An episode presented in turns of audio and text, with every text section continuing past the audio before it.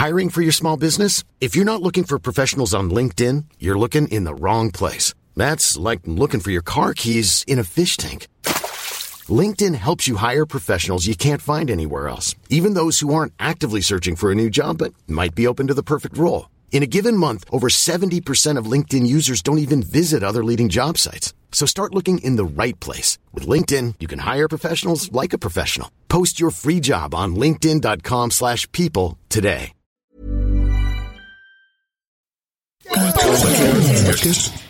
Podcast.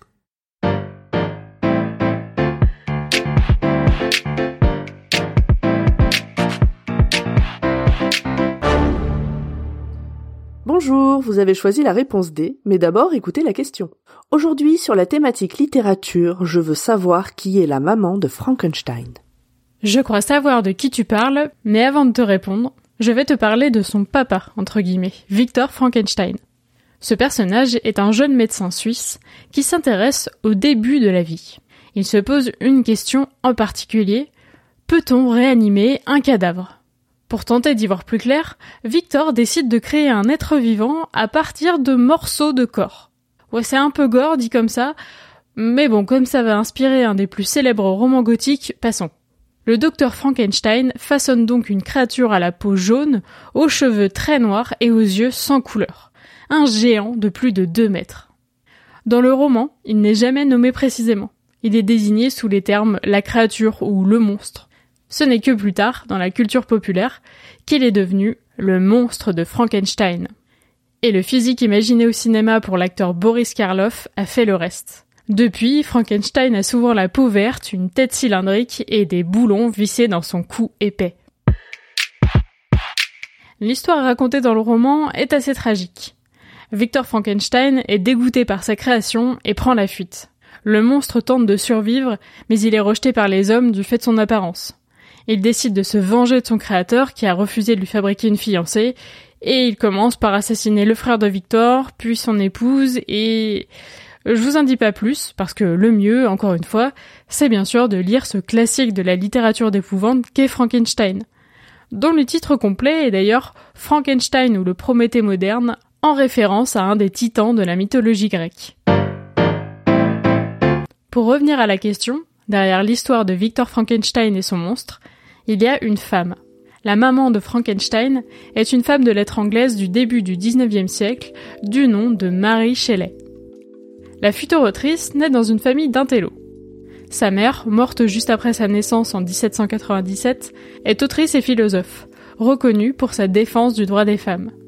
Et son père, William Godwin, lui aussi philosophe, est un des précurseurs du mouvement anarchiste en Angleterre. Il fait tout pour donner à Marie une éducation assez poussée pour l'époque et pour une fille. Il lui enseigne lui-même certaines matières et l'incite à lire ses livres. À 17 ans, la jeune Marie rencontre par le biais de son père un certain Percy Shelley, un jeune poète britannique. Ils entament une liaison, ce qui n'est pas du goût du père de Marie ni de la famille de Shelley, car le poète est déjà marié.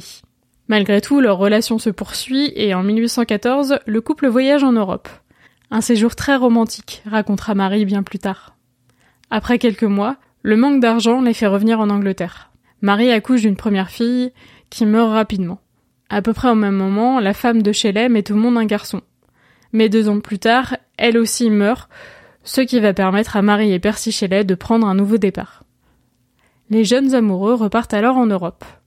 Avec le poète Lord Byron, ils font halte en Suisse et au cours de cet été réputé pluvieux, ils se racontent des histoires de fantômes. C'est lors de ce séjour que Marie imagine une nouvelle, Frankenstein. Sur les conseils de ses amis écrivains, elle la développe pour écrire le roman que l'on connaît aujourd'hui. Frankenstein ou le Prométhée moderne est publié anonymement en Angleterre en 1818. Triste marqueur de l'époque, l'idée qu'une femme écrive un truc pareil ne vient à l'idée de personne. L'opinion publique suppose que Percy Shelley en est l'auteur, d'autant que le livre est dédié au père de Marie, un ami de Shelley. La vie n'est pas facile pour le couple, revenu depuis en Angleterre. Pour échapper aux dettes, à l'époque la vie d'écrivain ne nourrit pas plus qu'aujourd'hui, et à la crainte de perdre leurs enfants, Marie et Percy partent en Italie. Chacun mène une vie un peu libre. Marie est une femme moderne sur ce point, même si elle souffre quand son mari batifole ici et là. Le sort s'acharne sur les Shelley. deux de leurs trois enfants décèdent au cours du voyage, et en 1819, Percy Shelley disparaît lui aussi en se noyant dans le naufrage d'un bateau. Marie ne se remariera jamais. Devenue veuve, elle va se consacrer à la publication des écrits de son mari et à l'éducation de son fils. Elle meurt à 53 ans en 1851 à Londres. De son vivant, Marie Shelley était une femme de lettres reconnue. On l'a sans doute ensuite un peu trop réduite à être la femme de Percy Shelley et surtout l'autrice de Frankenstein. En réalité, la littérature d'aujourd'hui lui doit encore beaucoup.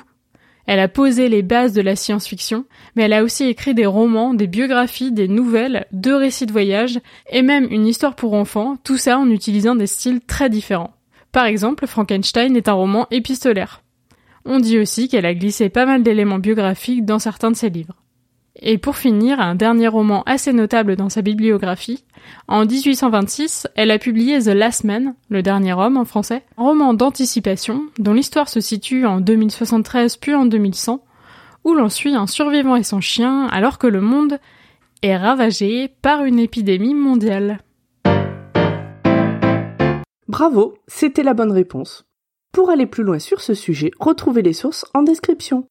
La réponse D est un podcast du label Podcut. Vous pouvez nous soutenir via Patreon ou échanger directement avec les membres du label sur Discord. Toutes les informations sont à retrouver dans les détails de l'épisode. À lundi pour un nouvel épisode sur la thématique sport.